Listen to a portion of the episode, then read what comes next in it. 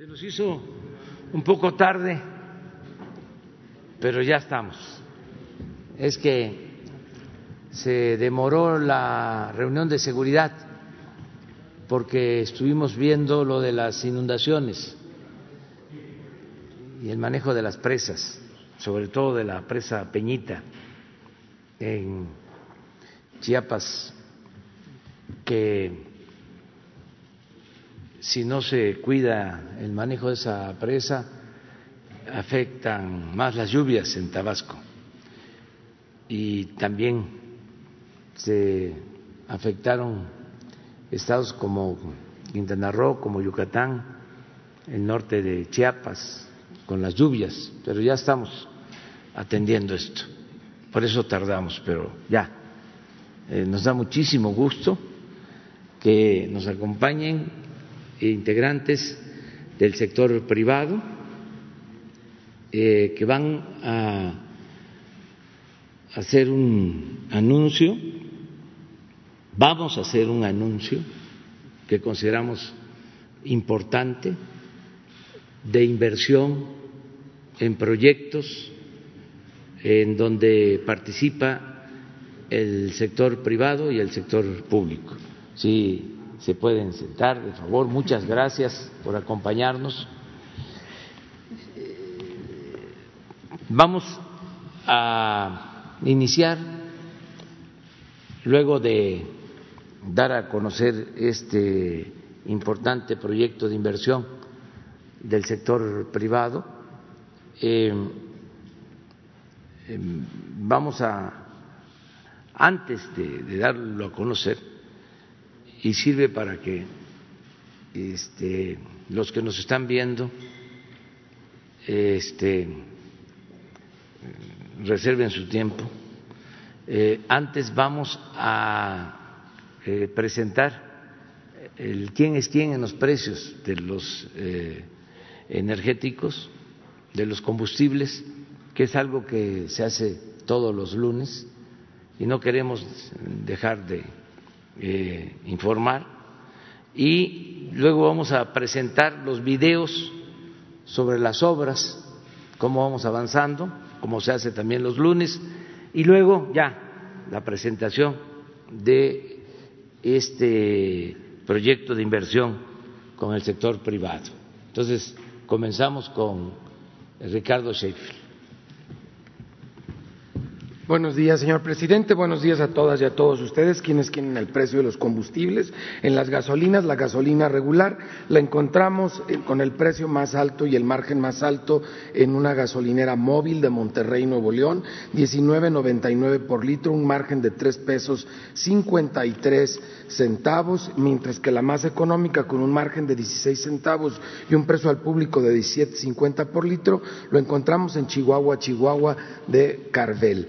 También para la premium es móvil el precio más alto con el margen más alto en San Pedro Garza García, Nuevo León, 20.99 por litro, un margen de cuatro pesos 58 centavos. ¿Qué pasó con los de móvil? Ojalá nos apoyen a los consumidores.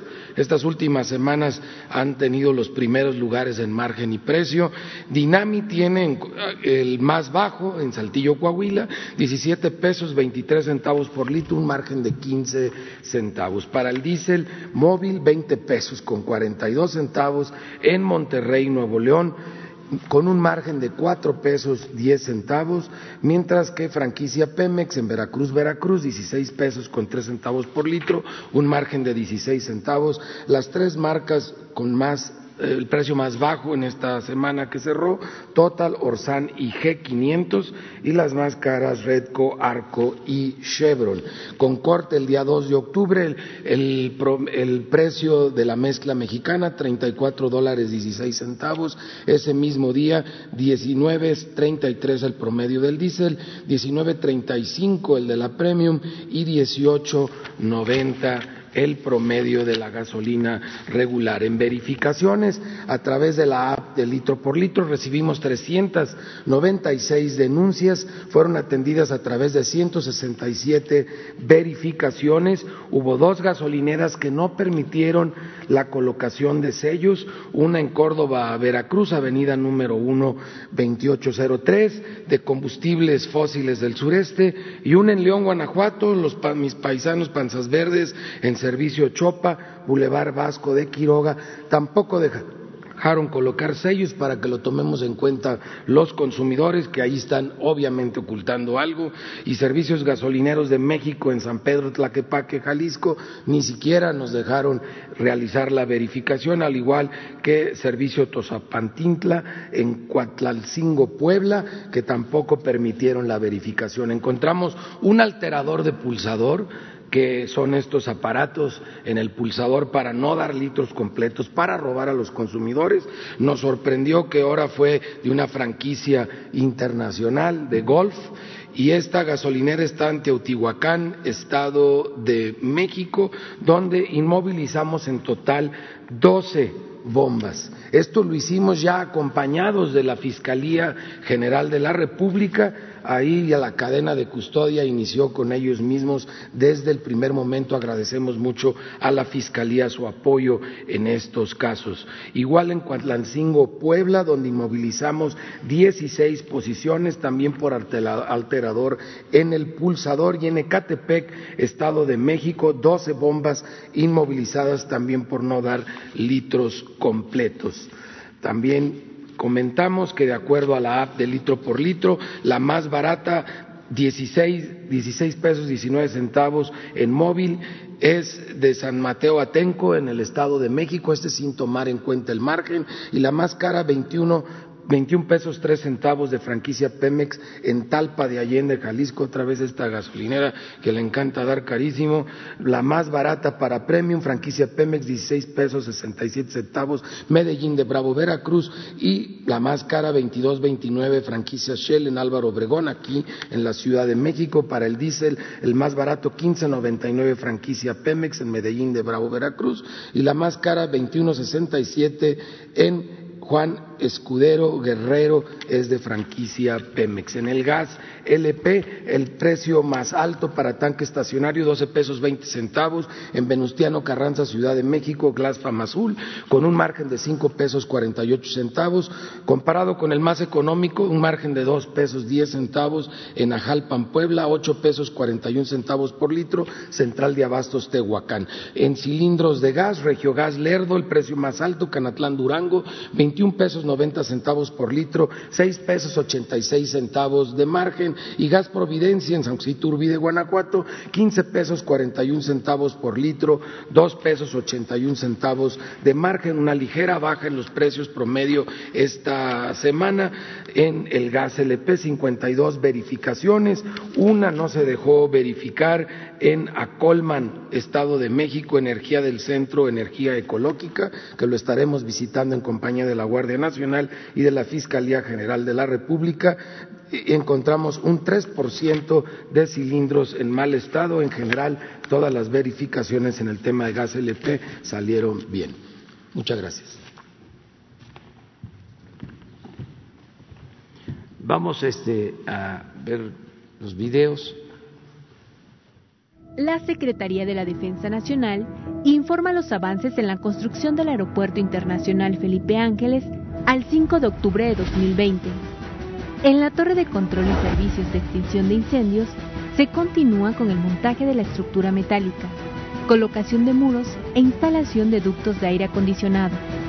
En el estacionamiento y terminal intermodal de transporte terrestre se trabaja en la excavación de cepas de cimentación y excavación para el sistema de tierras físicas y red sanitaria. En la pista y plataforma militar se avanza de forma destacada en la construcción de la losa de concreto magro y de alta resistencia, el tendido de tubería eléctrica y la colocación de tubos de concreto preesforzado. En la terminal de combustibles y red de distribución se realiza el armado de la estructura encubierta del tanque vertical atmosférico 2 y la conformación de base en vialidad central. En las redes hidráulicas y sanitarias generales se lleva a cabo la excavación para alojar tubería especial de gas y se continúan los trabajos en los cuartos de sopladores de las plantas de tratamiento de aguas residuales, número 2, 3 y 4. En el Hospital Militar de Zona, se ejecutan los trabajos de montaje de columnas y vigas en estructura principal, habilitado de muros de alojamiento para personal médico y de guardia. A la fecha se han generado 43.574 empleos civiles. Faltan 532 días de construcción. Gobierno de México.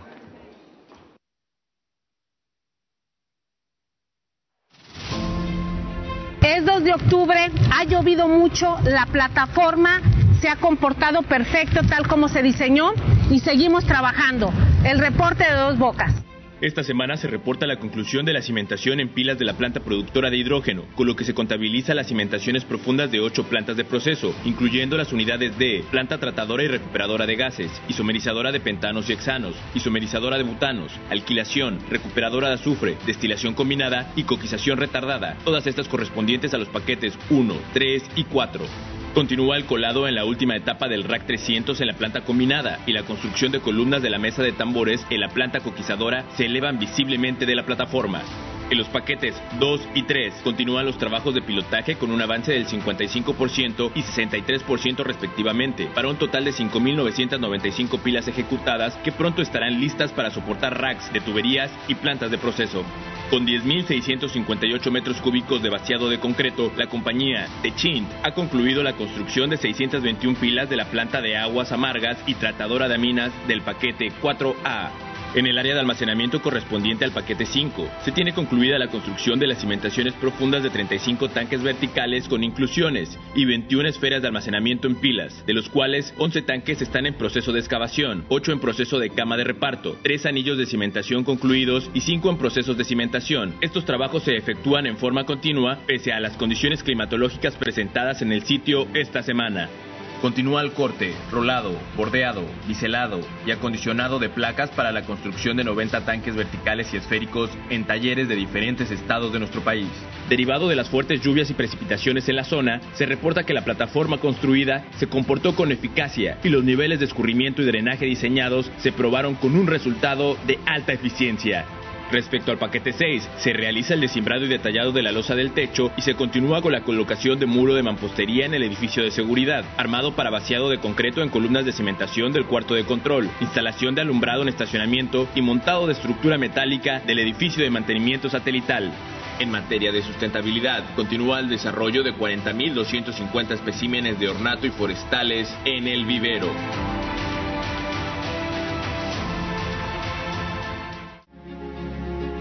Tren Maya, reporte de avances.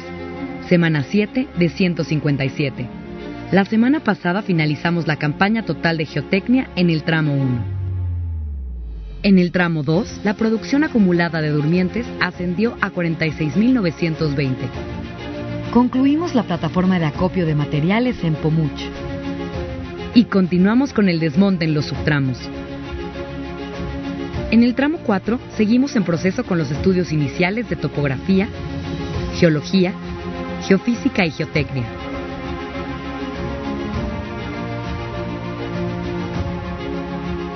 El durmiente es la columna vertebral del tren Maya.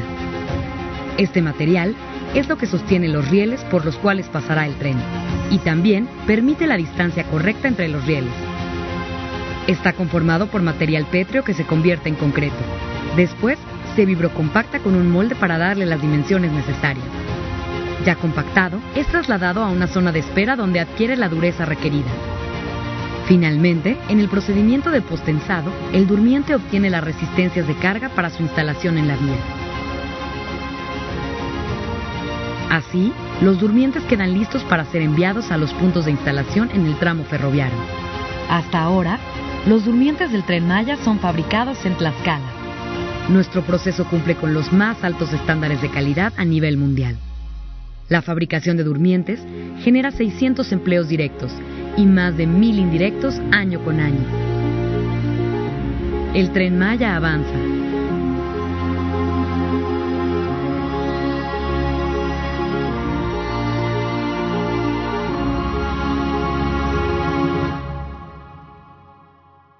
Gobierno de México.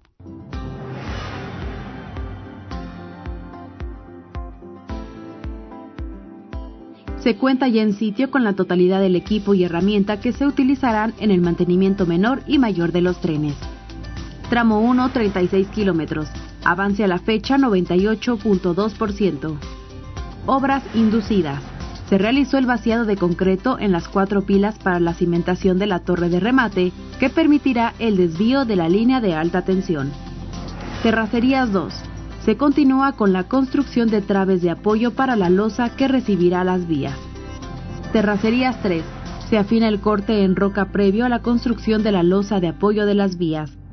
Se avanza en los cuartos técnicos AT1 y ET2 estos locales alojarán el equipo electromecánico y de comunicación para la operación del sistema. Vía, catenaria y obra electromecánica. Se cuenta con 27 kilómetros de doble vía y 23 kilómetros de catenaria instalada. Se avanza en el tendido de catenaria en el tramo del kilómetro 23 al 25. Paso inferior vehicular La Venta se llevó a cabo una reunión con autoridades y representantes de los comuneros de San Mateo Tlatenango para la reactivación de los trabajos en el PIB La Venta. Tramo 3 a cargo de la Ciudad de México, 17 kilómetros, avance a la fecha 52%. Terminal Observatorio. Se trabaja en la perforación de pilas secantes para la cimentación de la terminal observatorio y que a la vez servirán como muros para el paso a desnivel de minas de arena. Estructuras metálicas. Se cuenta ya con la estructura principal de la estación Santa Fe y con los tres viaductos mixtos fabricados en una planta especializada en el Salto Jalisco. Secretaría de Comunicaciones y Transportes. Gobierno de México. La plataforma logística del corredor interoceánico como parte del programa Istmo de Tehuantepec es uno de los proyectos de logística de mayor relevancia en el mundo, el cual aprovecha la privilegiada posición geográfica de México para abrir al mundo una nueva puerta comercial entre el Océano Pacífico y el Océano Atlántico. Consiste en ampliar y adecuar con tecnología de punta los puertos de Coatzacoalcos en Veracruz y Salina Cruz en Oaxaca, así como renovar y optimizar la red ferroviaria del Istmo de Tehuantepec que conecta a ambos El corredor impulsará el comercio intercontinental, el fortalecimiento del sector productivo y generará un crecimiento notable en el desarrollo de la región y del país. Con estas obras continuamos generando empleos directos e indirectos. Nuestra meta son 7.300 y al cierre de agosto sumamos casi 3.000, impactando a más familias mexicanas a lo largo del istmo de Tehuantepec. Las obras en los puertos están enfocadas en aumentar la capacidad de manejo de contenedores, asegurar la recepción de buques de alto calado y optimizar la seguridad para posicionarse dentro de los más altos estándares mundiales. En Salina Cruz, transformaremos el puerto con la construcción del Rompeolas Oeste, el más grande de América Latina, que contará con una longitud de 1.6 kilómetros y requerirá 9 millones de toneladas de piedra. Al día de hoy, el patio de acopio ya se encuentra listo. Se llevará a cabo la construcción de terminales de contenedores en ambos puertos, incrementando la capacidad de manejo y expandiendo la suficiencia y autonomía de los mismos. El avance promedio de estas obras es del 80.7%. La modernización de la vía férrea optimizará los tiempos de transporte y conectará con los 10 parques industriales que se desarrollarán en el istmo de Tehuantepec y con el sistema ferroviario del país, integrando a las comunidades de la región. El avance promedio en los cinco tramos es de 13%. El proyecto, iniciado en 2019, cuenta con una alta responsabilidad ambiental, contribuye a la disminución de la huella de carbono en la cadena de suministro y asegura la conservación de la biodiversidad de la zona. El corredor interoceánico es una inversión que genera bienestar y desarrollo para todos los mexicanos y ofrece una alternativa a las necesidades comerciales del mundo. Gobierno de México. Bueno, pues eh, ahora sí eh, se va a hacer un anuncio muy importante porque va a significar el que haya más inversión para proyectos de infraestructura en el país, proyectos también de el sector energético todo lo que tiene que ver con comunicaciones. estamos trabajando de manera conjunta el sector público, el sector social y el sector privado, los tres motores que se requieren para reactivar la economía. Es muy importante que sepamos todos que no podríamos eh, solos, no podría el sector público solo eh, reactivar la economía como se necesita. Desde luego, eh, ha sido muy importante lo que se ha hecho enfrentando las dos crisis, la crisis sanitaria y la crisis económica, eh, el que se haya tomado la decisión de apoyar las actividades productivas de los de más abajo, muy contrario de lo que se hacía anteriormente, frente a una crisis se rescataba a las grandes corporaciones, ahora se optó por fortalecer el consumo de las mayorías y se destinaron muchos recursos para el bienestar, se entregaron créditos a pequeñas empresas como nunca se había hecho en el país. En cinco meses, eh, alrededor de dos millones de créditos para pequeñas, medianas empresas con tasas de interés del 5% anual en promedio, algo nunca visto. Además, todo esto se hizo en cinco meses. Fueron créditos a la palabra, sin papeleo, porque la mayor riqueza de México es la honestidad de su pueblo. Entonces, esto ha ayudado mucho a que eh, se enfrente la crisis económica y se complementó con el apoyo de nuestros paisanos porque no dejaron de enviar recursos a sus familiares en México. Nuestros paisanos que por necesidad se han tenido que ir a buscarse la vida a Estados Unidos ahora en estos tiempos difíciles nos han apoyado como nunca, ahora que más los necesitábamos. Los expertos decían que con la crisis se iban a caer las remesas y fue lo contrario. Eh, se han incrementado las remesas en 10% con relación al año pasado. Y este año sin duda, y ese es mi pronóstico, van a ser eh, eh, remesas eh, récord, porque vamos a llegar a los 40 mil millones de dólares. Ya eso que envían nuestros paisanos a sus familiares es la principal fuente de ingresos que tiene nuestro país. Entonces, todo este envío de remesas llega a 10 millones de familias también abajo.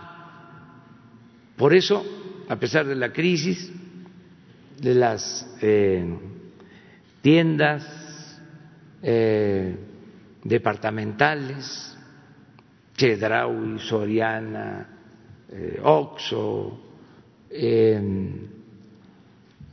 Walmart, en vez de vender menos, aumentaron sus ventas. Esto eh, significa que la gente no eh, ha dejado de tener para consumir lo básico. También nos ayudó mucho que el sector menos afectado por la crisis fue el primario. Se nos cayó el sector terciario, que tiene que ver con servicios, el secundario, que tiene que ver con industrias, pero el sector agropecuario se mantuvo.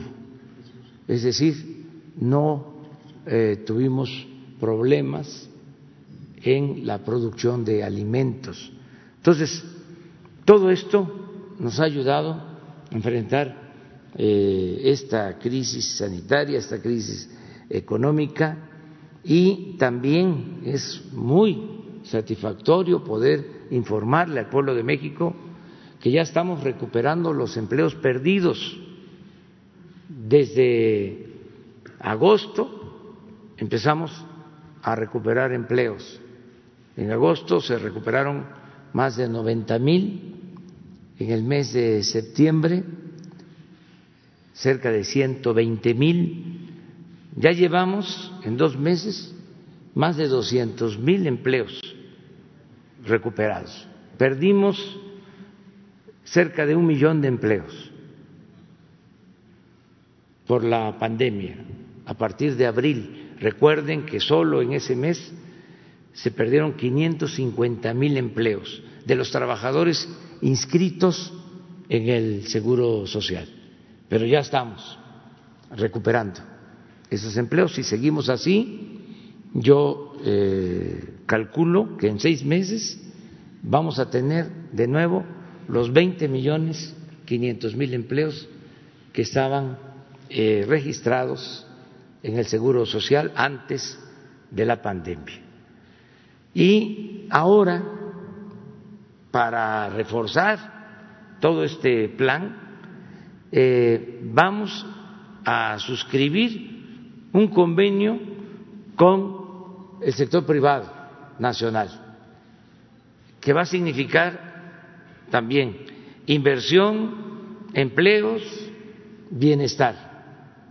Por eso celebro que eh, estén aquí los representantes de los empresarios de México, a quienes les agradecemos mucho, a ellos y a todos los empresarios del país, pequeños, medianos, grandes, que nos han ayudado mucho.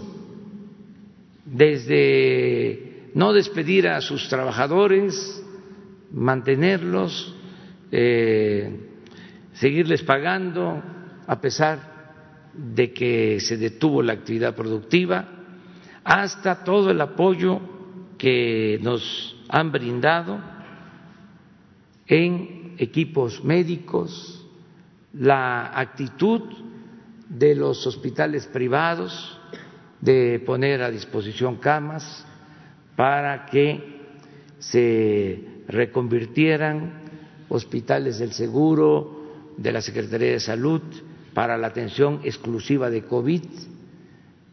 Esto eh, ha sido un gran apoyo.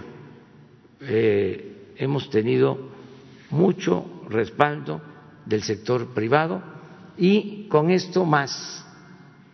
Y es, vamos a decir, apenas el inicio, como aquí se va a explicar, porque vamos a seguir trabajando juntos y van a haber más inversiones y más empleos y más bienestar. Entonces, ya hice la introducción, ahora corresponde a Carlos eh, Salazar que nos este, dé a conocer en qué consiste este plan. Muchas gracias, presidente.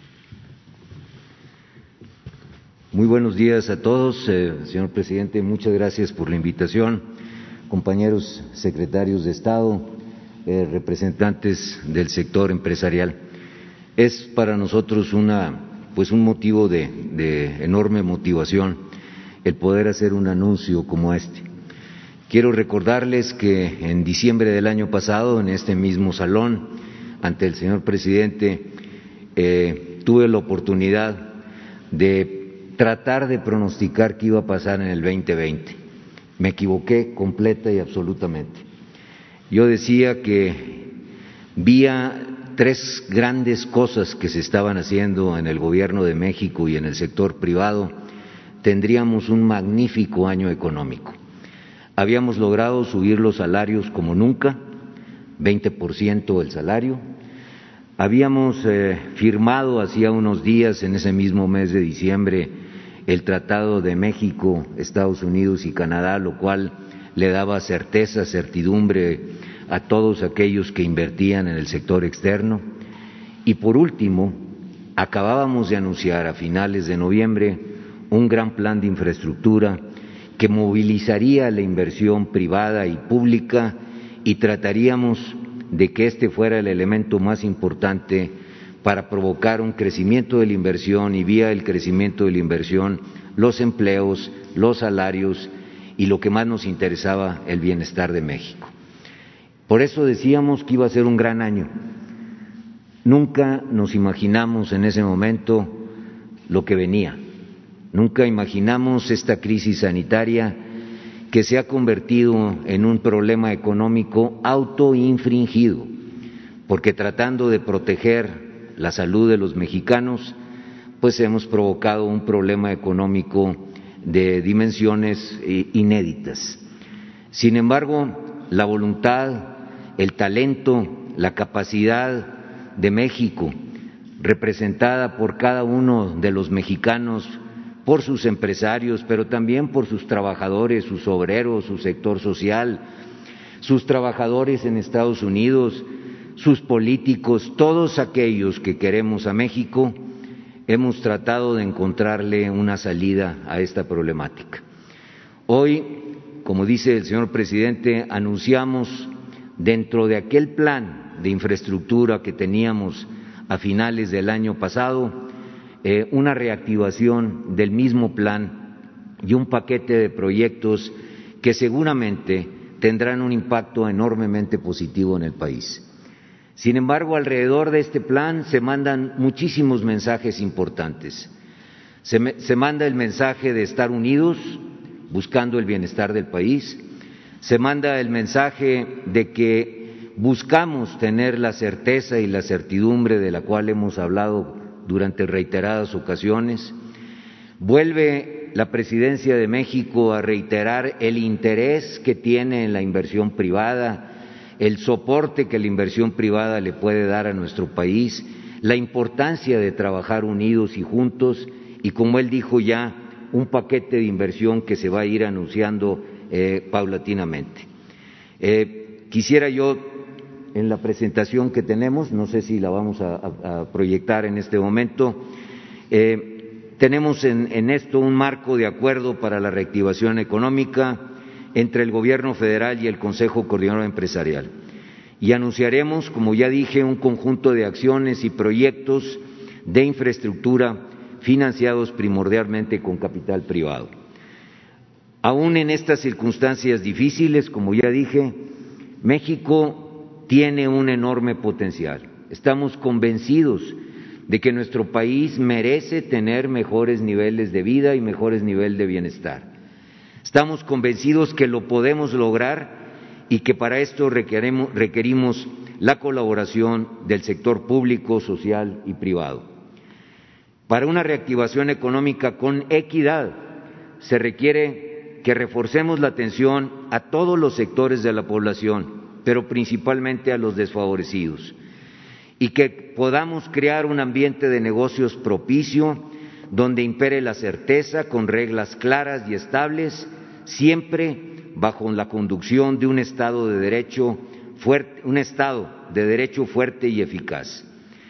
Esto implica erradicar la corrupción, como lo ha dicho el presidente en reiteradas ocasiones. Implica mantener la estabilidad macroeconómica y tener mecanismos transparentes y la sustentabilidad que contribuyan a resolver obstáculos que puede enfrentar cualquier proyecto.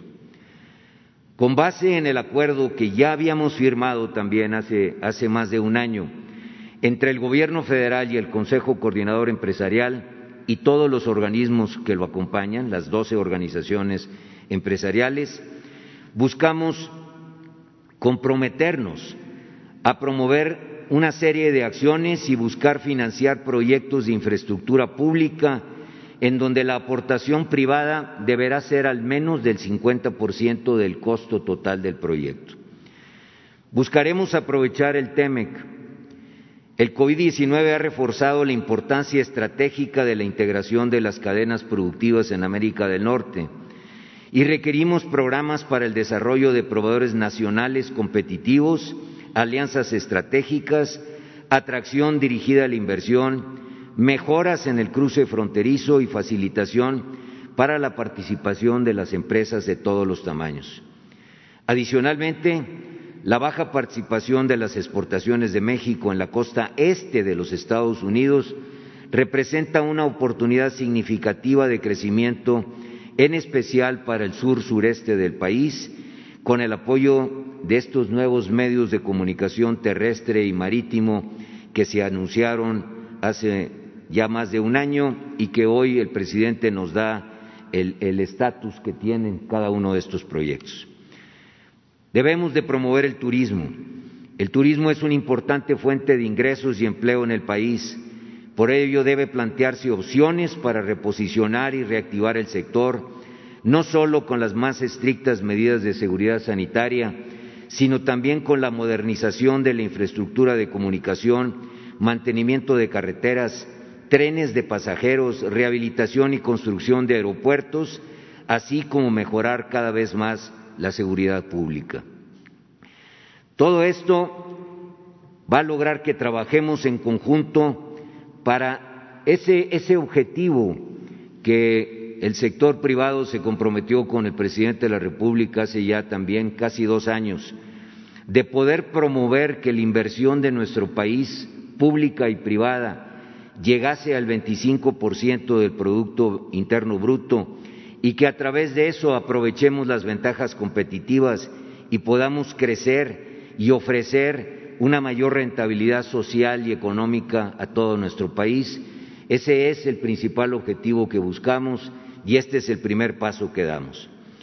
Hemos identificado, como también ya se comentó, proyectos en todos los sectores, comunicaciones y transportes, energía, turismo, agua potable, saneamiento y medio ambiente. Hoy se anunciarán 39 proyectos y le pediré yo alguno de mis compañeros, al secretario de Hacienda, que él sea el que nos identifique los proyectos, nos dé los montos y nos explique cuál va a ser la mecánica con la que vamos a trabajar en subsecuentes reuniones. Yo no me queda más que apreciar otra vez la confianza que se está teniendo en nosotros como vehículos del sector privado para lograr este tipo de acuerdos en bien de nuestro país, en bien del bienestar de toda la población. Agradezco enormemente a los empresarios y a los organismos empresariales que nos acompañan en el Consejo Coordinador el apoyo irrestricto que le han dado a todas las acciones que hemos promovido buscando, como siempre, acuerdo, unión y beneficio para todos. Muchas gracias, señor presidente, y muchas gracias a todos ustedes.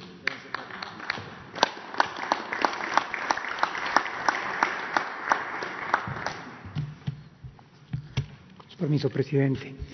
Efectivamente, como señaló el presidente, hoy vamos a formar, a firmar este convenio de colaboración entre el sector privado y el sector público, pero no queríamos que fuera solamente eh, eh, un mecanismo a través del cual manifestáramos buenas intenciones, sino queríamos de manera muy explícita hacer el anuncio con proyectos muy específicos.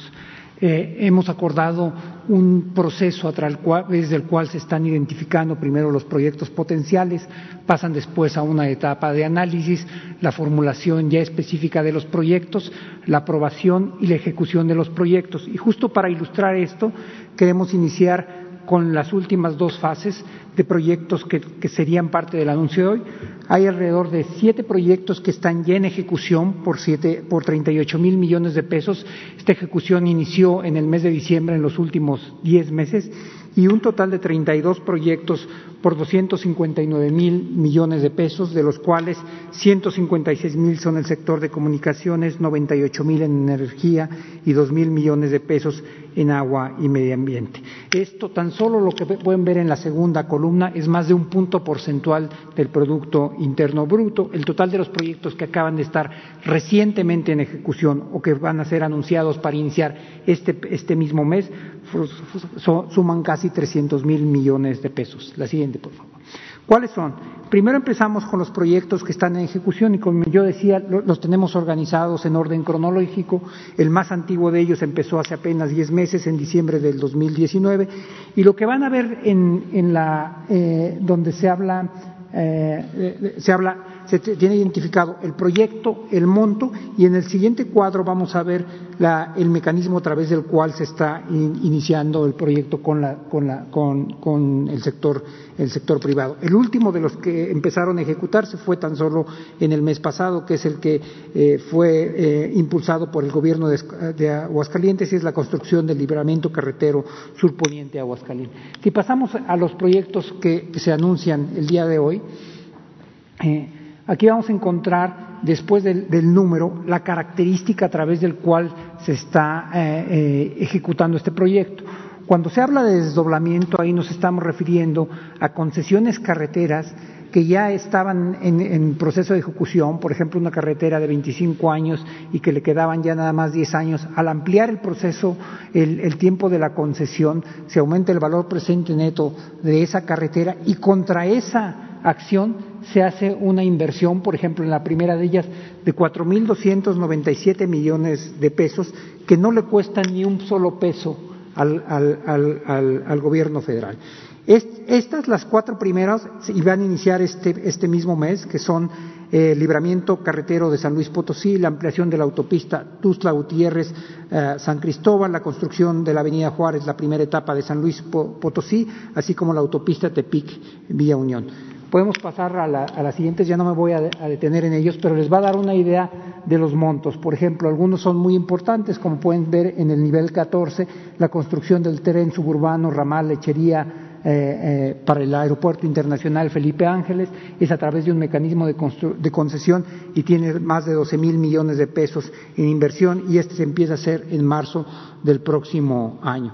Eh, si pasamos un a, la siguiente, ahí van a ver, eh, eh, por ejemplo, la, la 19, la carretera de la autopista Real Monte con el entronque a Huasca, forma parte de un, de, un, proyecto de la carretera de Pachuca a Huejutla y como pueden ver ahí tiene un, un, esquema mixto porque hay inversión tanto privada como inversión pública. Y finalmente, si pasamos a la siguiente, hay hay seis proyectos, cinco proyectos en el sector energético, que son los primeros que se están anunciando en este sector. La mayor parte de los que anunciamos con anterioridad tenían que ver con comunicaciones y, transportes. Algunos de ellos son muy, muy importantes y de montos muy, muy relevantes. Por ejemplo, el proyecto 30, que es la instalación de una coquizadora en la refinería de, Tula. Tan solo ese proyecto tiene una inversión de 54 mil millones de pesos. Todos estos van a iniciar el año que entra. ¿Qué es hacia dónde nos vamos a dirigir? Como señaló el presidente, estos son los que estamos anunciando, vieron algunos que estaban en ejecución, pero tenemos otros paquetes de proyectos que están en las etapas anteriores, los que están bajo análisis, los potenciales que se han identificando y en la medida en que se vayan madurando vamos a ir haciendo anuncios posteriores. Una parte muy importante, como lo pueden ver aquí en el segundo punto, es que estamos trabajando de manera muy coordinada con el equipo de, energía, en particular con la secretaria Rocío Nales, para identificar cuáles son los proyectos de energía. Estamos convencidos que en los paquetes eh, que se anunciarán con posterioridad la inversión en el sector de energía va a ser más importante. Muchas gracias. Adelante. Presidente. Muy buenos días. Señor presidente, muchas gracias por su apertura y disposición para trabajar junto con el sector privado en esta iniciativa que busca aportar a la reactivación económica de nuestro país. Gracias también a todos los funcionarios del Gobierno de México que están participando en este gran esfuerzo. El 26 de noviembre del año pasado estuvimos aquí reunidos para presentar un primer paquete de proyectos de infraestructura con la finalidad, de promover la inversión, crecimiento y el empleo. Nadie imaginó, como, como comentó Carlos Salazar, que tres meses después estaríamos enfrentando uno de los momentos más complejos de nuestra historia reciente, con una crisis sanitaria y económica de grandes dimensiones y además esta crisis impidió que pudiera avanzar en los que se pudiera avanzar en los proyectos como se planteó en aquel momento. El confinamiento en una gran parte del mundo ha sido comparado con un freno de mano en el quehacer cotidiano, afectando fuertemente la actividad económica. Además, además de la tragedia humana que vivimos quienes hemos perdido a seres cercanos y muy queridos, como mexicanos debemos enfrentar la situación con nuestros mejores recursos disponibles y con la suma de esfuerzos y acciones. Las circunstancias que enfrenta México ameritan una respuesta de dimensiones proporcionales al daño que hemos resentido en el consumo, la inversión, las exportaciones y, por lo tanto, en el empleo y el desarrollo en general de nuestro país. Es así que la inversión en infraestructura se, convierte en uno de los vehículos de mayor importancia para la economía, por la generación de empleos que proporciona en el corto plazo y el impulso al crecimiento en el mediano y largo plazos. El acceso a energía y vías de comunicación es fundamental cuando un empresario o empresaria deciden hacer una nueva inversión.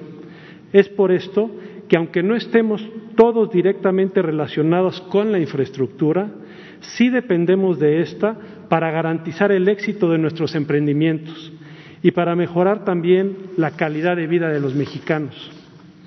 Este día, unidos por el progreso de México y el bienestar de todos, se marca un punto de inflexión con una dinámica de colaboración nacional para una recuperación sostenida de actividad económica que origine empleos, más y mejor desarrollo y, por ende, una mayor recaudación fiscal necesaria para ampliar los servicios públicos del país. Reconocemos la disposición de su Gobierno, señor presidente, para mantener la interlocución, la apertura al diálogo y el intercambio de ideas con el sector privado. Para asegurar las inversiones que requiere el país, es necesario garantizar el Estado de Derecho dar certeza a las inversiones nacionales y extranjeras a través de reglas claras y estables y con acuerdos entre el Gobierno y el sector privado como el que se anuncia hoy.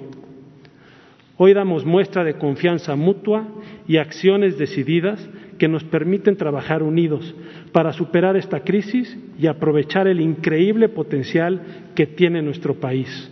Solo así lograremos fortalecer a los mexicanos de forma equitativa y sostenida el bienestar y la esperanza en el porvenir al que aspiramos. Pero repito, esto no es posible si eh, no lo hacemos hoy todos al unísono por un solo México. Muchas gracias.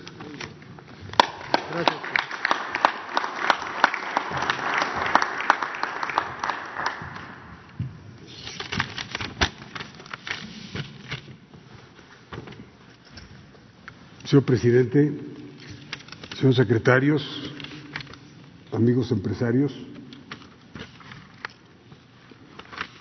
quiero, antes de nada, felicitar a la Secretaría de Hacienda, aquí a Arturo, Arturo y a Jorge Nuño, a los empresarios que han hecho una labor extraordinaria en la compilación de todos estos proyectos y la colaboración de los secretarios de la Secretaría de Comunicaciones y Transportes y de Rocío en Energía. De veras, muchas gracias. Muchas gracias por el apoyo también a Paco Cervantes y a Luis, a todos los que están aquí. Pues después de todos los mensajes tan importantes de hoy, me gustaría destacar algunos puntos que considero relevantes. Un contexto excepcional como el que estamos viviendo requiere medidas excepcionales. El anuncio de hoy es una muestra, como aquí lo han dicho varios, de que trabajando juntos, siendo proactivos, dando certidumbre y con foco a cero barreras a la inversión privada, podemos crecer superando cualquier pronóstico. Y ese es el resto, superar cualquier pronóstico. En este nuevo contexto, el mundo no se ha detenido, al revés, está mutando. La, globalización está mutando hacia una regionalización. Esto supone una gran oportunidad para que México fortalezca sus, sus pequeñas y medianas empresas, así como para impulsar nuestro mercado interno. Todos los países lo están haciendo y por ello debemos motivar a que todos los proyectos que presentemos contraten empresas mexicanas. Dado que el consumo privado se va a recuperar lentamente, la inversión que estimula el mercado interno, así como necesitamos una vacuna para el coronavirus, la mejor vacuna que tenemos los mexicanos para luchar contra la parálisis económica es la inversión privada. Por esto mismo, lo que México y los mexicanos no resolvamos, nadie lo hará por nosotros. Como ya comenté en alguna ocasión, la inversión privada es la esperanza para salir de la crisis, porque representa el 87% del total de la inversión del país. La inversión privada nacional es vital para el crecimiento y para el bienestar. Sin más, confío y deseo, señor presidente, que replicaremos más anuncios como el de hoy, incluyendo todos aquellos sectores claves para el crecimiento, el sector agrícola, ganadero, la industria, el comercio, todos, porque poniendo cero barreras a la inversión, estaremos dando prioridad al bienestar. Y termino subrayando, nadie hará por México lo que los mexicanos no hagamos por nosotros mismos. Muchas gracias y reitero mi más sincera enhorabuena por el importante paso que acabamos de dar hoy. Muchas gracias.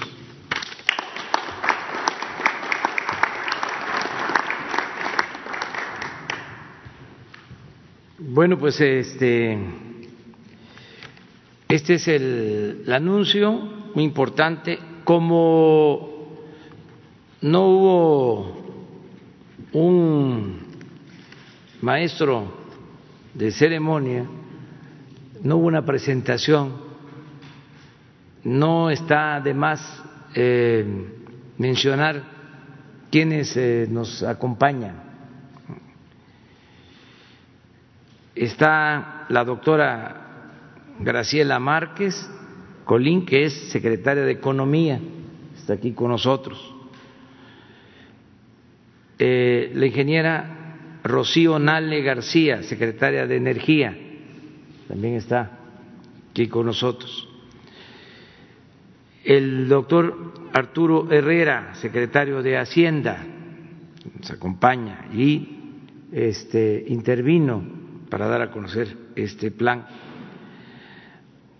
eh, Alfonso Romo Garza, jefe de la oficina de presidencia, que también este, acaba de tomar la palabra y nos ayuda mucho Alfonso Romo con su trabajo de eh, comunicación permanente con el sector privado.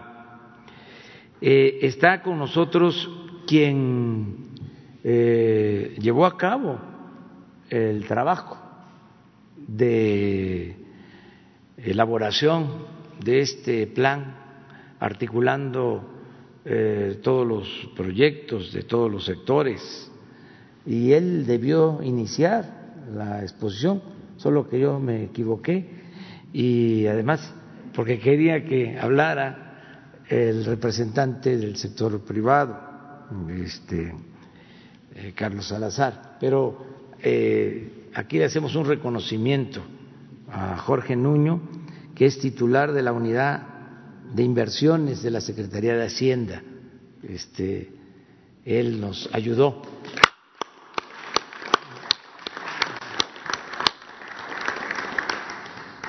Eh, pues nos da mucho gusto que nos acompañen empresarios como Carlos Slim Domit, que está con nosotros, eh, Rogelio Zambrano, está aquí con nosotros, del grupo CEMEX.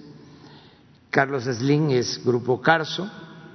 Está el ingeniero Héctor Ovalle Mendíbil, que es director de Coconal, que está aquí también con nosotros.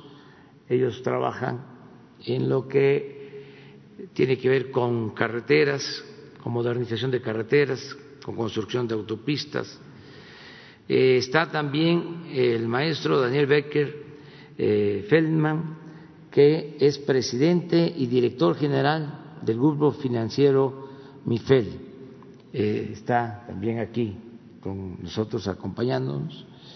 Y los presidentes de organismos empresariales, ya escuchamos a Carlos Salazar Lomelín, que tomó la palabra. Eh, Carlos ha encabezado esta iniciativa. Lo mismo Antonio del Valle, presidente del Consejo Mexicano de Negocios, eh, quien ha participado junto con Carlos y constantemente eh, han estado ellos promoviendo que se lleve a cabo este plan de asociación, sector privado, sector público, sector social. Nos acompaña también Francisco Cervantes García, presidente de la CONCAMIN, está aquí Francisco, eh, Luis Niño de Rivera, que es presidente de la Asociación de Bancos de México. Luis, este, bienvenido. Él representa a eh, todos los bancos del país. Y eh, nos da muchísimo gusto que esté aquí eh, José Manuel López Campos, que es el presidente de Concanaco, de los comerciantes de México. Eh, muchas gracias a todas, a todos. esta es la presentación que se hizo de este plan y como aquí se mencionó, te van a ir anunciando eh, nuevos proyectos. Eh, ya se echó a andar este mecanismo que va a fortalecer el propósito de reactivar nuestra economía en estas circunstancias difíciles y con este mismo método pues se van a ir incorporando nuevos proyectos y así vamos a trabajar hacia el mediano y el largo plazo. Abrimos, si les parece, sobre el tema, este, ah, que tenemos que firmar. Sí, entonces vamos primero a eso. Pequeño detalle.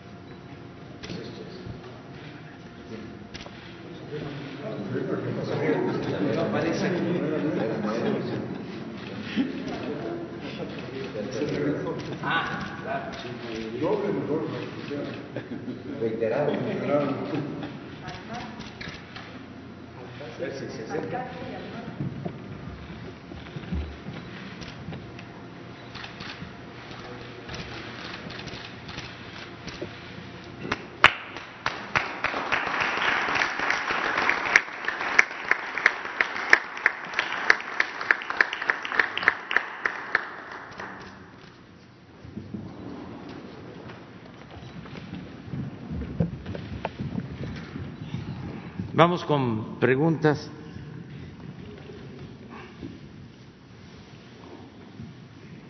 Sara. Gracias, presidente. Buenos días. Sara Pablo, de Grupo Fórmula. Eh, preguntarles eh, cuál es la. Decían que la, meta final es una, lograr una inversión de 25% del PIB. Suena bastante ambicioso. ¿Cómo en qué tiempo se podría lograr esto? Ya decían que hoy este paquete representa el 1%. Y también eh, este paquete, ¿cuántos empleos podría generar?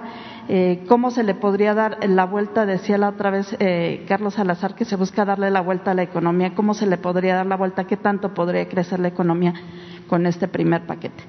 Pues ahora sí, vamos a darle a Jorge este, la palabra para que él conteste sobre el futuro. Está fácil. Eh, gracias. Eh, respondiendo concreto a la pregunta, es, eh, estimamos que con este primer paquete se van a generar entre unos 185 mil y 190 mil empleos y sí representa apenas un, un, eh, un poco más de 1% del Producto Interno Bruto y conforme los proyectos pasen de oportunidades a proyectos ejecutables se van a ir anunciando y poco a poco van a ir acumulando los, eh, los puntos que se necesitan para llegar a los, al 25%. La inversión total es la, 22% del PIB. La, 20, la inversión total es 22% del PIB. ¿Y cuánto tiempo se podría llegar? ¿Un año? no sé, dos años. En, estimamos ahorita, es, todo este paquete de proyectos tendrá que estar iniciado en ejecución a más tardar eh, en, dos, en 2021. Con los paquetes subsecuentes, pues estaríamos logrando alcanzar la meta entre a finales de 2021 o primer trimestre del 22 ya estaríamos eh, alcanzando esa meta. ¿La del 25%? Yo creo que sí.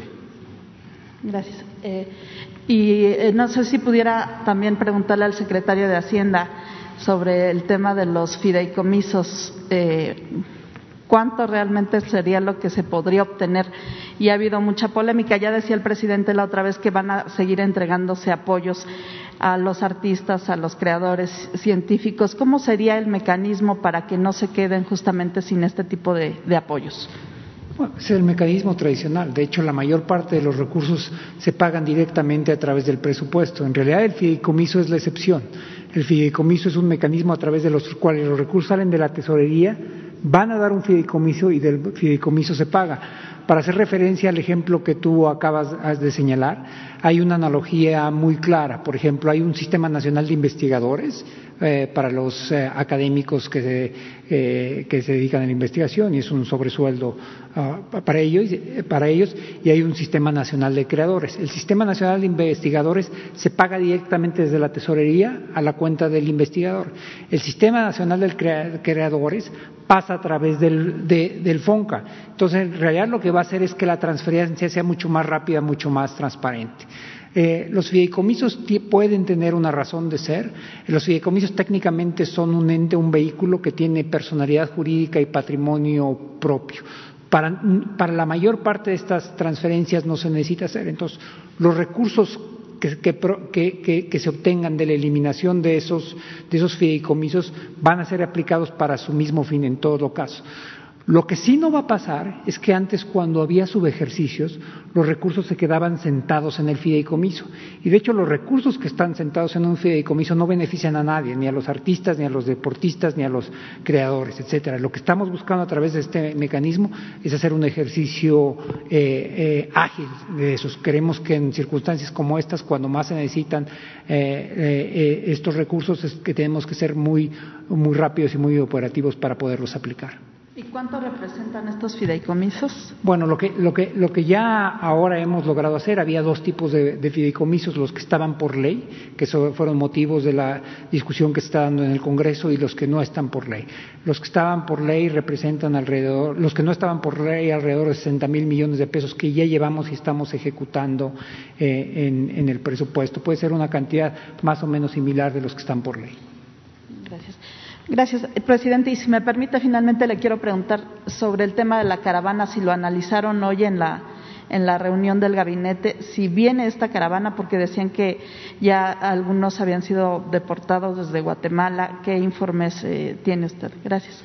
Pues que afortunadamente no se continúa con la caravana que viene de Honduras, porque tanto el gobierno de Honduras como el gobierno de Guatemala este, ayudaron a convencer a los integrantes de estas de esta caravana de que no hay condiciones sanitarias y que este había que actuar de manera distinta. Creo que ayudó mucho el llamado que hicimos, sobre todo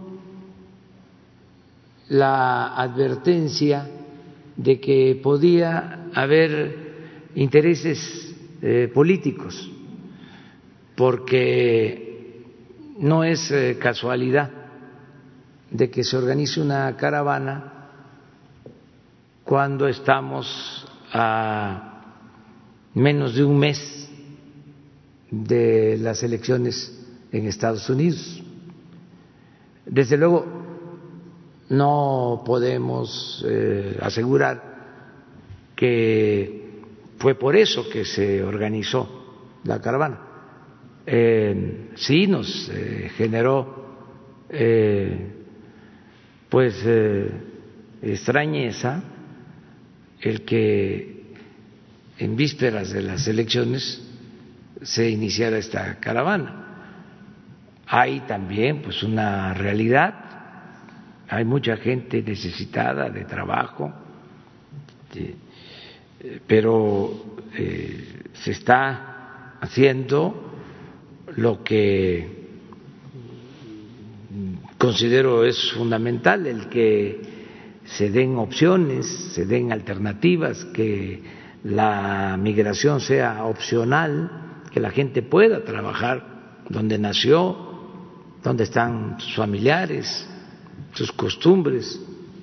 Nadie se sale de su pueblo por gusto, lo hacen por necesidad. Entonces también estamos conscientes de eso eh, y se están atendiendo las cosas. Pero ya la mayoría de los integrantes de esta caravana se han regresado a Honduras, eh, de Guatemala.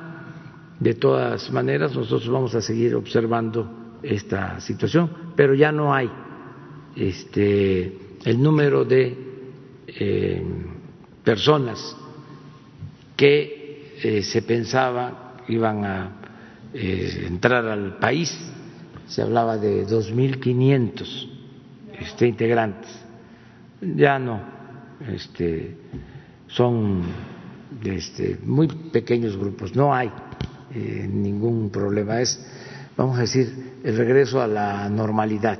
De todas maneras, sí hay un plan especial en la frontera sur, estamos ahí pendientes. Sí tratamos el asunto. Desde ayer, este, estoy recibiendo informes, lo mismo que de las inundaciones, como lo hacemos todo el tiempo. Sí, se le pidió al secretario de Relaciones Exteriores, Marcelo Ebrard, desde el viernes que se estableciera eh, comunicación con los gobiernos de Honduras y de Guatemala. Este, el gobierno de Guatemala, lo tengo que decir, eh, emitió un comunicado, incluso eh, firmado por el presidente de Guatemala, argumentando de que por razones sanitarias no era posible que eh, transitaran los eh, migrantes libremente por el territorio de Guatemala. Entonces sí hubo una intervención de parte de los gobiernos de Centroamérica. Don Carlos, para don Carlos Don Carlos. Muy buenos días, presidente de todos los mexicanos. Eh, Buenos días a los invitados, buenos días a los colegas y buenos días a quienes nos, ven, nos escuchan, su servidor Carlos Pozos. eh, reportero de la Molécula y columnista para la revista Petróleo y Energía. Eh, don Carlos, eh, usted como presidente del CC al inicio, ahorita de este acuerdo para la reactivación con equidad, económica con equidad, dijo que admitía que se había equivocado. ¿Nos podría explicar si se, esta aseveración que dice se equivocó en que el gobierno, eh, usted creía que estaba tomando malas decisiones económicas.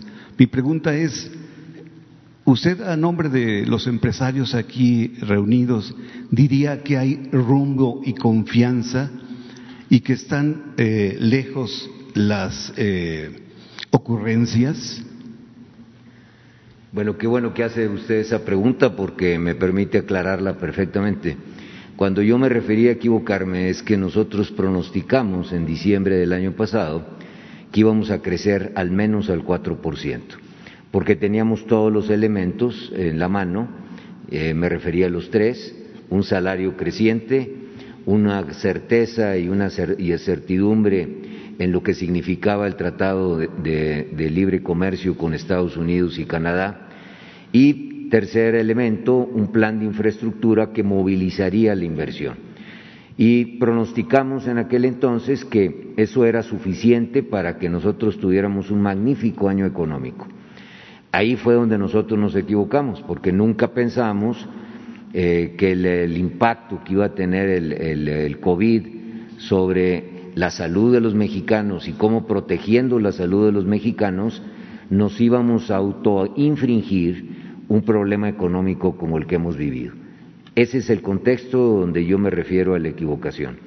Eh, creo que la muestra de lo que hoy está pasando es una muestra de que estamos unidos en un mismo objetivo, que tenemos una orientación y que hay verdaderamente una enorme, enorme posibilidad en nuestro país de que movilizando la inversión nos recuperemos más rápidamente de lo que hoy se va y que definitivamente creemos que este va a ser uno de los pasos que tenemos que dar en el sentido de, poder lograr un mayor bienestar para todos los mexicanos. Muchas ¿De qué rumbo económico en esta administración? Sin duda, cuando uno habla de esto, tiene uno un rumbo, tiene una orientación. Lo que hoy eh, anunciamos, no me cabe duda que establece una guía y establece sobre todo un proceso. El señor presidente nos ha dicho y nos ha instruido a los que estamos trabajando en esto y estamos tratando de colaborar de que esto sea reiterado. Nosotros ya estamos trabajando en el segundo paquete que vamos a anunciar, esperemos pronto, no sabemos cuándo tengamos ya este definido, pero lo que sí tenemos, este, mi querido compañero, un, un, proceso donde van definiéndose los proyectos, como lo explicó también el secretario de Hacienda, eh, desde el punto de ejecutables proyectos que están autorizados, proyectos que están en preparación, proyectos que están en análisis y proyectos que están en ideas. Todo eso lo tenemos ya establecido en un proceso con la colaboración, como se dijo, de Jorge Nuño, de la Oficina de la Presidencia. Estamos trabajando en conjunto todas las organizaciones empresariales, tratando de entender dónde están esas posibilidades y esos potenciales. Muchas gracias. Al contrario. Muchas gracias, presidente. Eh, si me permite hacerle una pregunta al secretario de Hacienda. Adelante. Eh, secretario, hoy eh, un periódico de los medios impresos, Reforma, dice que los fideicomisos se van a manejar a capricho. ¿Nos podría explicar si estos fideicomisos que mañana se votan eh, van a, manejarse a capricho por parte del gobierno federal? No, en realidad es muy sencillo. Eh, tanto si es a través de los presupuestos como si es a través del mecanismo de los fideicomisos, hay un mecanismo específico para la decisión y la operación de los, de los recursos. Si es a través de los fideicomisos, hay un comité técnico si es a través del presupuesto, tiene que haber reglas de operación, las cuales son publicadas en el diario oficial de la Federación. Así es que no hay ningún tema de discrecionalidad. De hecho, hay un poquito más de discrecionalidad a través de los fideicomisos porque hay un comité donde los, miembros deciden, el destino. A través del presupuesto las reglas son específicas.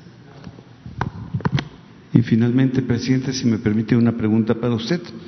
Presidente de todos los mexicanos, eh, ¿en qué se basa su gobernanza y su popularidad? Toda vez de que una de las, empresas encuestadoras que más lo castigan, que es Mitoski, admite que ha crecido su aceptación al pasar de eh, un 47% a un 54% actualmente, presidente. Bueno, eh, la verdad es que estamos eh, trabajando bien, se está eh, sintiendo el cambio, lo está sintiendo la gente, el pueblo, porque como nunca se está ayudando a la gente más necesitada, a los pobres. Yo he hablado de un propósito de que el 70% de los mexicanos reciba cuando menos un beneficio del gobierno, 70%. En la pirámide poblacional, eh, ese 70% está de abajo de la pirámide los más pobres hacia arriba, llega hasta la clase media, baja o clase media media, el 70%. Y el 30% restante también se va a beneficiar de manera directa el 70%, que le va a llegar una beca para que estudie uno de los hijos, o tiene una pensión de adulto mayor o recibe un crédito o mantiene su empleo como trabajador en Pemex, como trabajador de la Comisión Federal de Electricidad. En fin, ese es el 70%. Pero el 30% restante también se beneficia porque si consumen los de abajo, pues este, se está impulsando la industria, se está impulsando el comercio y se benefician los empresarios y se benefician los comerciantes. Si impulsamos proyectos de infraestructura, pues se benefician las empresas. Si se logra, como fue posible, el tratado económico comercial con Estados Unidos y Canadá, pues van a llegar más inversiones, son más empleos, eh, son más beneficios para todos los mexicanos. Entonces, ese es eh, nuestro modelo y lo vamos a patentar porque sí, eh, funciona. Ahora, a diferencia de otros países, con la crisis, nosotros no solicitamos créditos adicionales. La mayoría de los países se endeudaron. Nosotros no. Eh, no eh, seguimos la misma receta de siempre. No aumentamos impuestos no hay gasolinazos. Y eso, pues la gente lo ve bien. Hoy aparece una encuesta en el periódico El Financiero, ya que das la oportunidad, porque Mitoski este, nos da menos. Eh, vamos a ver lo que dice el financiero hoy a ver si ponen la encuesta. Vamos a aprovechar porque este tenemos que animar a los de frena a que le echen ganas, porque todavía les falta Ahora van a ver este, cómo estamos. Eh, tenemos el apoyo de los mexicanos, yo les agradezco mucho eso, y yo no voy a fallarle al pueblo. Y va el cambio, la transformación.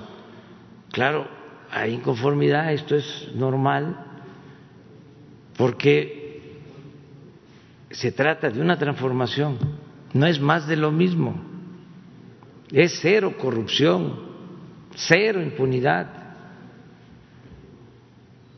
Entonces, hay quienes se sienten eh, afectados, incluso no solo porque mantenían privilegios, sino porque eh, ya no mm, se mantiene la política conservadora, se está buscando que haya un cambio. Entonces, sí existe esa oposición, pero eso también es consustancial a la democracia.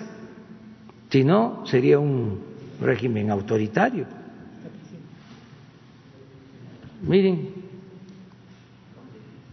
¿cuánto estamos? 62.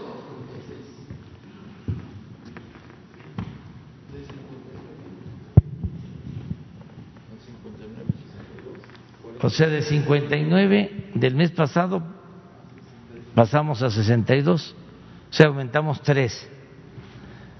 Y los que no están de acuerdo, de 40 a 36, o sea, se redujo en 4.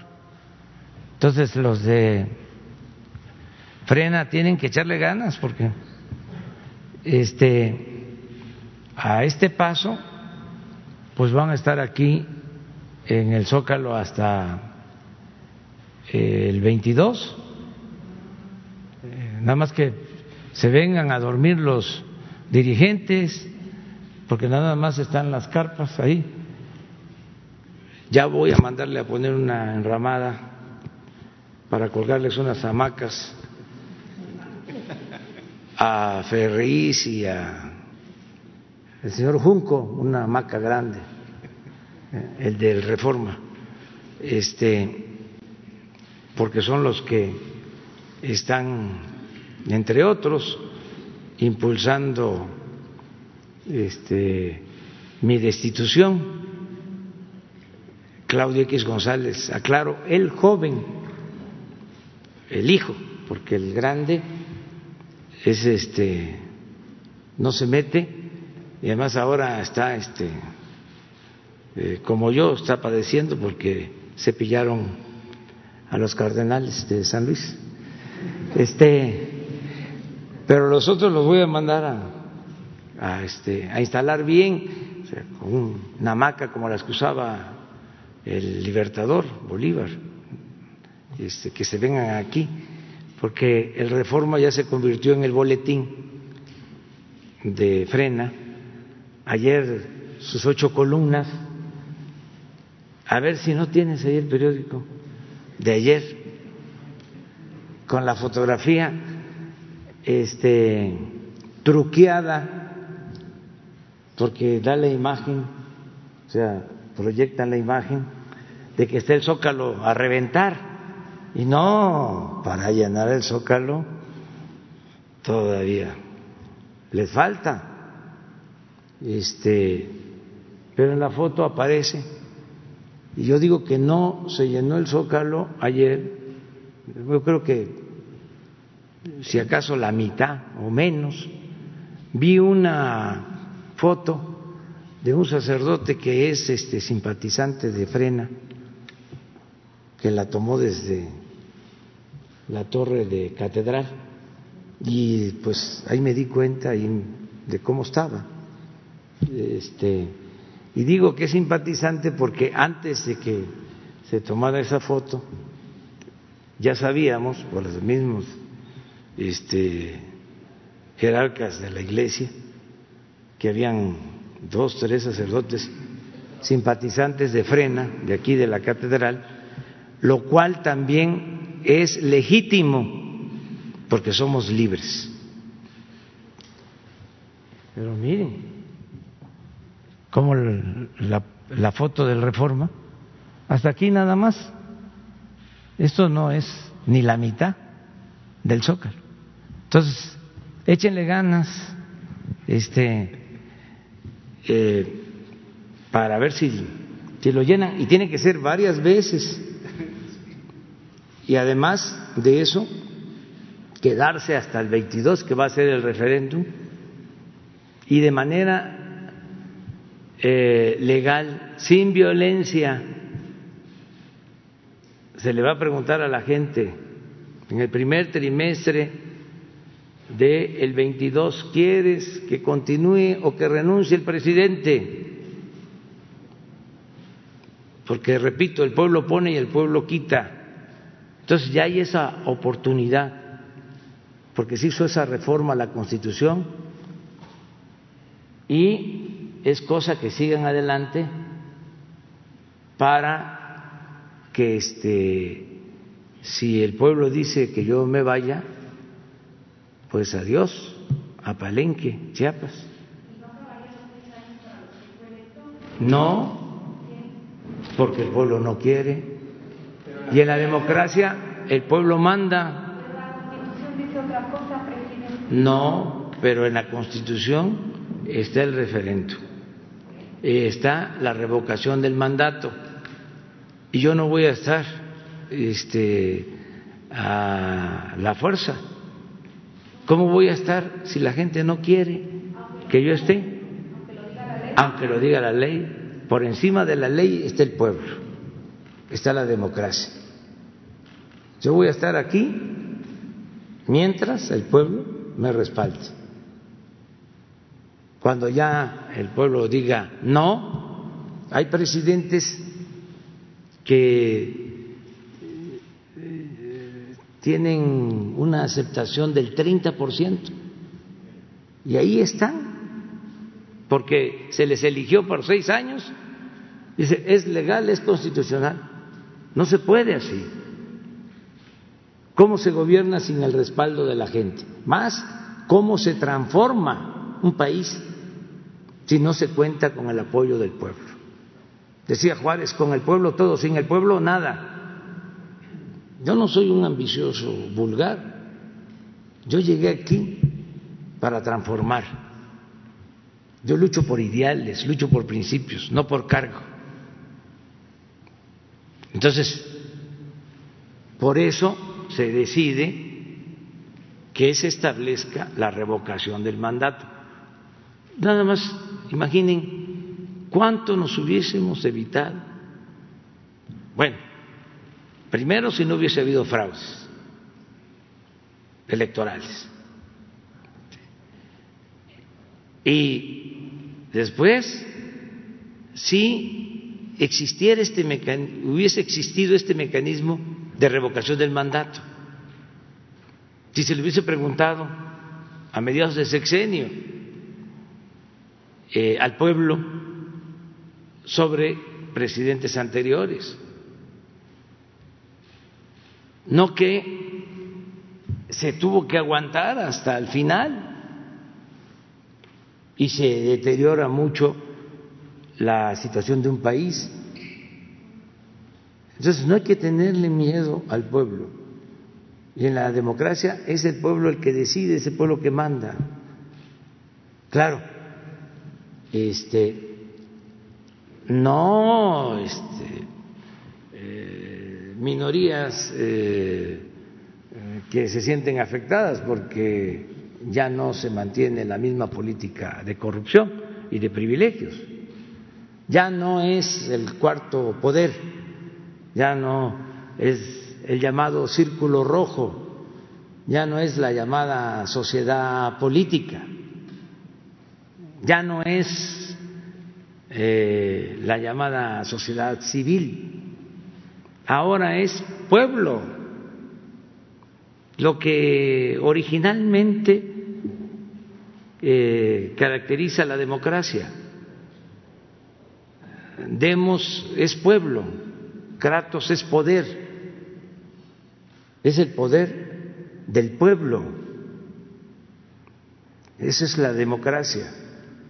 Entonces hay quienes quieren nada más kratos, sin demos, poder sin pueblo. Eso ya no. Ahora es la gente y la mayoría la que decide.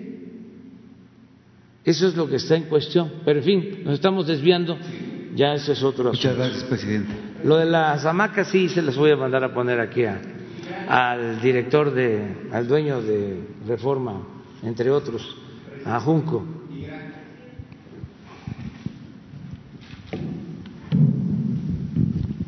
Buenos días, presidente. Buenos días a la gente que lo escucha, lo ve a los señores funcionarios del gobierno y los eh, integrantes de la iniciativa privada.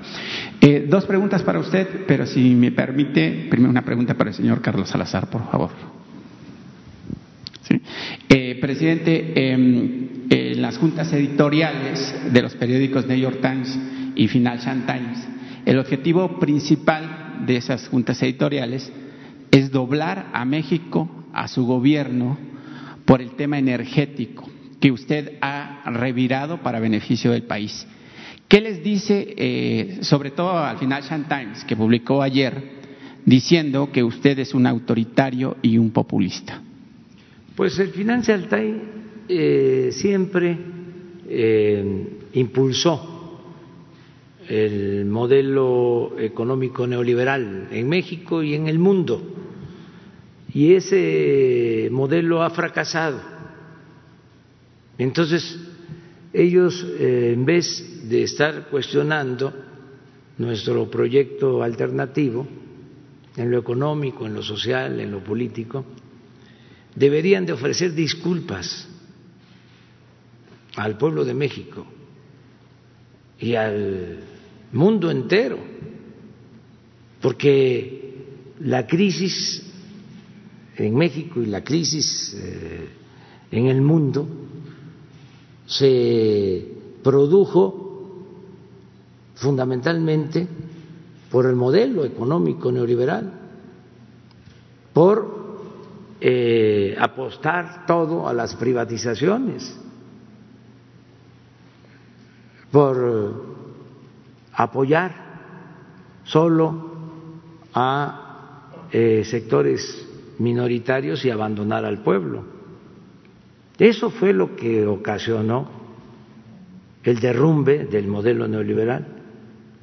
Lo que vino a hacer la pandemia fue nada más precipitar ese fracaso. Pero ya, eh, hablando coloquialmente, el modelo neoliberal estaba eh, tocado, estaba ya sentido, estaba afectado. La pandemia lo terminó de destruir. Y el Financial Times, como otros periódicos famosos, sin ética, no han hecho la autocrítica. Deberían ellos de eh, señalar, de hacer una reflexión sobre eh, la falla del modelo económico neoliberal. Entonces, no hacen eso y sí siguen este, apostando a querer mantener privilegios, a querer mantener la política de saqueo, de corrupción que se impuso en países como el nuestro. Y ya nosotros, aunque el New York Times y el Financial Times y el Washington Post y el Wall Street Journal no les guste, pues este vamos a seguir adelante con nuestra política. Y desde luego, si no le gusta aquí a, al Reforma, pues también es lo mismo. O sea, yo creo que es hasta mejor el Reforma que el Financial Times. Pero eso es otra cosa. perdón, presidente, por no presentarme. Marco Antonio Olvera de la revista Énfasis y del canal de YouTube Marco Olvera Oficial. Una segunda pregunta, presidente, con respecto a los migrantes, como voz de los migrantes aquí en la mañanera, en su mañanera. En, durante una parte del gobierno de Felipe Calderón Hinojosa y en la recta final de la administración de Enrique Peña Nieto, eh, y ahora en su gobierno, que prácticamente cumplirá dos años el próximo primero de diciembre, eh, quiero decirle, presidente, que entre 25 mil y 30 mil mexicanos migrantes que viven en Alaska, nadie los representa. ¿Por qué lo digo? Porque allá en Alaska, el tercer estado menos poblado de los Estados Unidos, no hay representación diplomática. Es decir, hombres y mujeres que se desempeñan como jardineros, ciudadanos, cuidadores de niños, perdón, limpiando casas y pescando eh, camarón, tienen que eh, viajar a Seattle, Washington, para realizar un trámite cualquiera, desde actas de nacimiento, IDs, pasaportes, etcétera. Y ya no se diga las, las vejaciones laborales y jurídicas por las que pasan. Ellos, los migrantes mexicanos, ganan entre 9 y 15 dólares la hora por esos trabajos nobles. Ahorita en invierno van a tener que quitar nieve de los garages, de los jardines, de las casas, por desempeñar tan nobles actividades. Presidente, ¿qué le dice Marcelo Ebrard, secretario de Relaciones Exteriores? ¿Qué le responde Marta eh, Elena Federica Bárcena Coqui, la embajadora de México en Washington, que usted propuso y que además el Senado la ratificó? Porque no hay quien atienda a los mexicanos allá. Nos faltan recursos, al Estado mexicano le faltan recursos para poner un representante diplomático allá. El elefante reumático del que usted tanto habla también persiste en los consulados y en las embajadas de México en el exterior. O los funcionarios antes mencionados se hacen ojo de hormiga, presidente. ¿Qué le contesta a estos 25, 30 mil migrantes que nadie los representa, que están a libre albedrío? Y le voy a poner un caso eh, que sí es pues, realmente de, de preocupación en tiempos de COVID, que todavía vivimos las secuelas en el mundo entero. Nadie se apareció, nadie preguntó de los migrantes mexicanos. Entre una población de 700 mil personas y que por fortuna solo hubo 56 individuos que perdieron la batalla por el COVID-19. Cinco mil se encuentran en recuperación y 360 están en activos por la misma pandemia, presidente. Sí, vamos a escuchar, o mejor dicho, se va a atender tu planteamiento. Le voy a pedir al secretario de Relaciones Exteriores que tome en cuenta lo que acabas de exponer y que se vea la posibilidad de que haya una representación de México en Alaska, como lo estás proponiendo le vamos a pedir a Marcelo Ebrard que lo atienda y él me va a presentar un informe y yo te voy a responder aquí sobre este asunto. ¿Te parece? Gracias. Sobre todo que los migrantes, pues es una, yo diría que es una industria que genera millones de dólares en el país, incluso superior al turismo y, y perdón por los empresarios, incluso superior a lo que los empresarios generan en este país. Sí, eh, y son mexicanos y merecen la protección y el apoyo de nosotros y lo vamos a hacer, independientemente de otras consideraciones. Y una pregunta para el señor Carlos Salazar, si me lo permite. Si les parece, Carlos. Perdón. Muy demandado hoy, presidente. Señor Salazar, buenos días. órdenes. Eh, usted acaba de firmar un convenio con el gobierno de cooperación para impulsar el desarrollo y generación de empleos para impulsar a México después de la pandemia que hemos vivido por el COVID-19 y que como consecuencia nos ha dejado una catástrofe, digamos, económica. Aquí afuera hay un grupo de empresarios, también de medios de comunicación e incluso gente de la sociedad civil que recibe eh, el 65 y más para las personas mayores, sus papás o ellos mismos reciben ese, ese apoyo. Eh, también hay padres de familia que están aquí afuera y que reciben eh, pues el apoyo para los, los jóvenes que antes les llamaban ninis. ¿Qué le dice a sus pares empresarios que están aquí afuera, mientras que ustedes están remando hacia el norte para avanzar, ellos están yendo hacia el sur, cuando usted está haciendo un llamado para que podamos remar hacia una misma dirección. ¿Qué le dice a esos empresarios? Porque algunos de ellos formaron parte del Consejo Coordinador Empresarial. Bueno, no sé exactamente a quién está usted refiriéndose, pero nosotros representamos a una cantidad enorme de empresarios a través de las doce eh, organizaciones que integran el CCE, un millón seiscientos mil empresarios. Todos ellos son eh, definitivamente parte de nuestras acciones. Cuando hablamos de promover la inversión estamos pensando en ellos y cuando hemos tenido reiteradas veces pláticas con el presidente, eh, nosotros siempre hemos insistido y lo hicimos en el documento de dimensión social del empresario mexicano, eh, la importancia que tienen los programas sociales, el apoyo a los más desfavorecidos, eh, el, interés real y genuino de todos los empresarios mexicanos de que nadie se nos quede atrás y que definitivamente vayamos en esta recuperación y no solamente por la recuperación, sino buscando siempre el crecimiento de nuestro país y que nadie, insisto, se vaya quedando eh, sin recibir los beneficios de un desarrollo adecuado.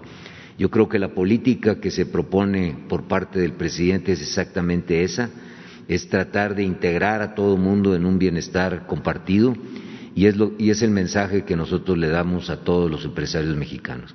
Lo hemos puesto en nuestro documento, hay diez puntos básicos que van desde el compromiso del empresario por cumplir con sus obligaciones, sus responsabilidades ante sus trabajadores, después su compromiso ante el Estado cumpliendo con su pago de impuestos, eh, evitando cualquier situación de corrupción, hasta llegar al compromiso que tenemos con el medio ambiente, que tenemos con la equidad de género, que tenemos al final con todas las acciones que el empresariado puede emprender en beneficio de los demás.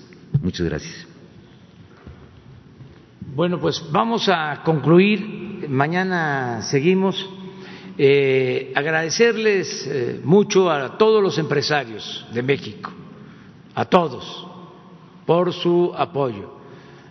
De manera especial, agradecer, a los representantes del sector privado de México por su apoyo de, eficaz. Eh, y sincero. Eh, agradecerle eh, a Carlos Salazar, presidente del Consejo Coordinador Empresarial, Antonio del Valle, presidente del Consejo Mexicano de Negocios, a Francisco Cervantes, presidente de Concamín, a Luis Niño de Rivera, presidente de la Asociación de Bancos de México, y a Joaquín, a José Manuel López Campos, presidente de la Concanaco. Eh, agradecerles también a eh, los que nos acompañaron en esta ocasión, que ya los mencioné, empresarios, a todos, y eh, vamos a seguir trabajando juntos y también algo que es muy importante, garantizando las libertades, el derecho a disentir. No tenemos por qué eh, estar pensando lo mismo, todos. Eh, no puede haber pensamiento único. La democracia es pluralidad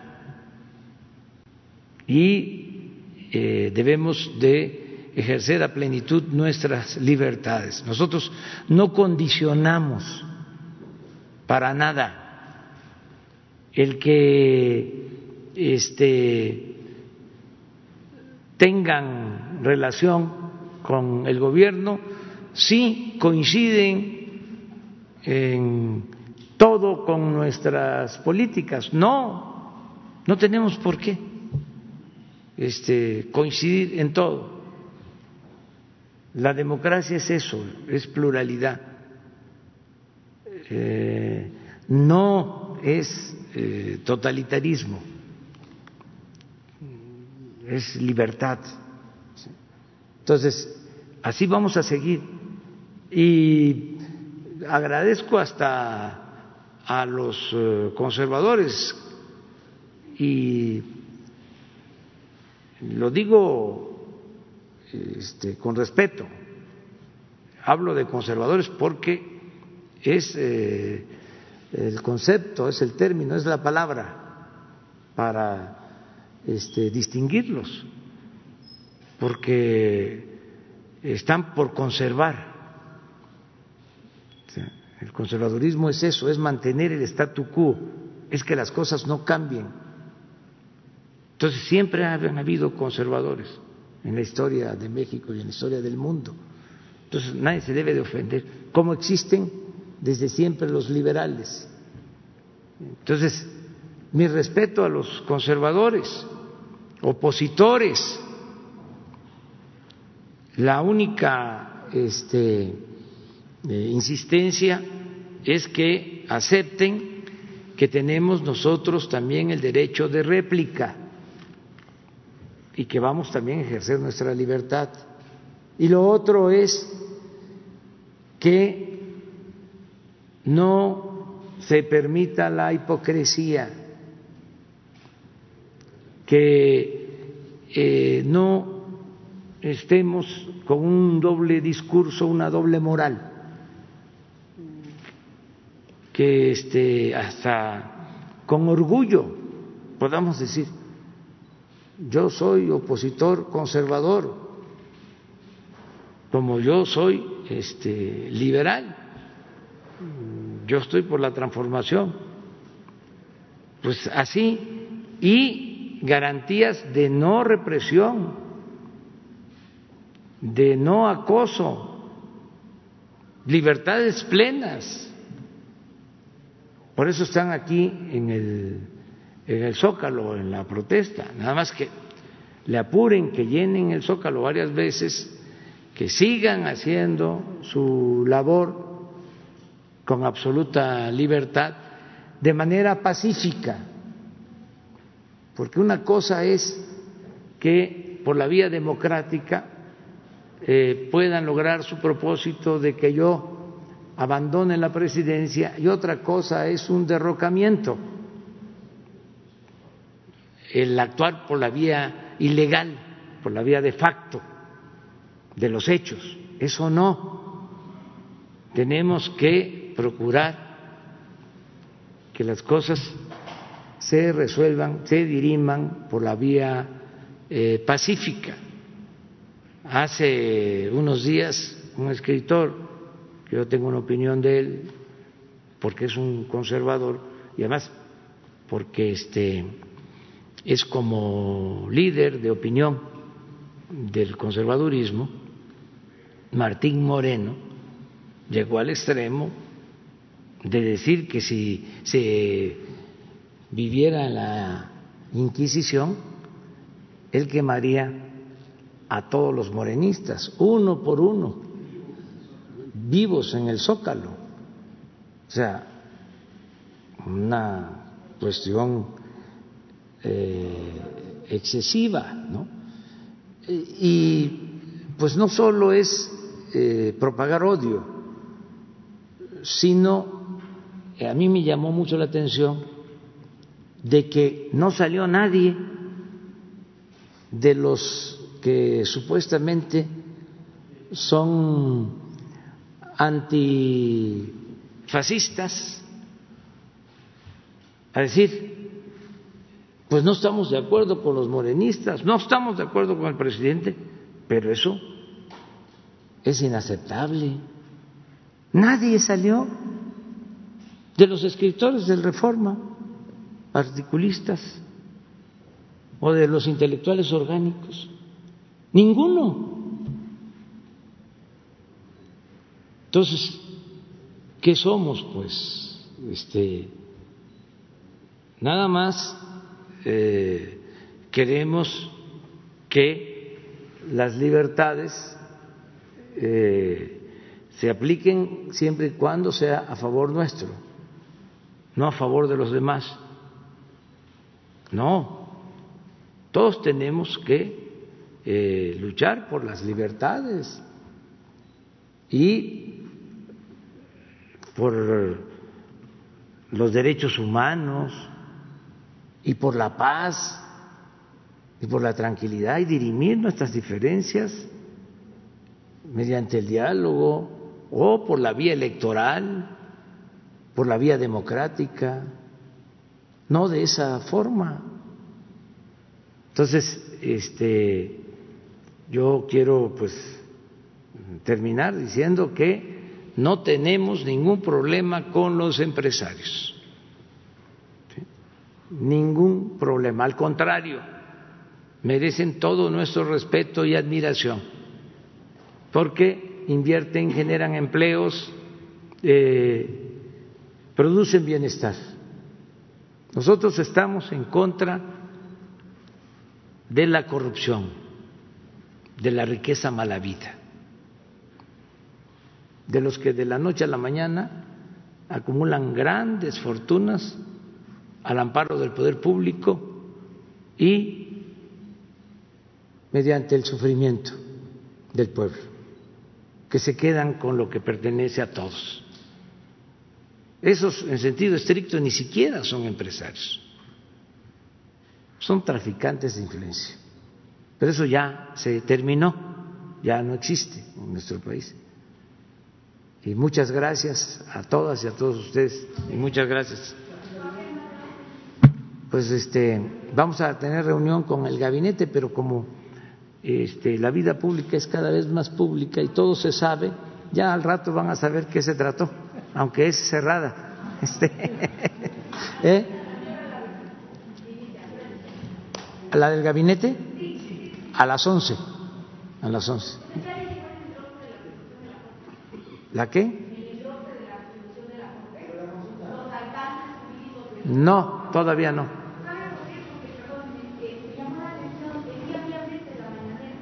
Cuando usted estaba aquí, el presidente de la Corte dio muchas entrevistas a medios de comunicación explicando parte de los alcances de la consulta y de lo que resolvió y dijo que lo que resolvieron daba más para la creación de comisiones de la verdad que para um, investigaciones.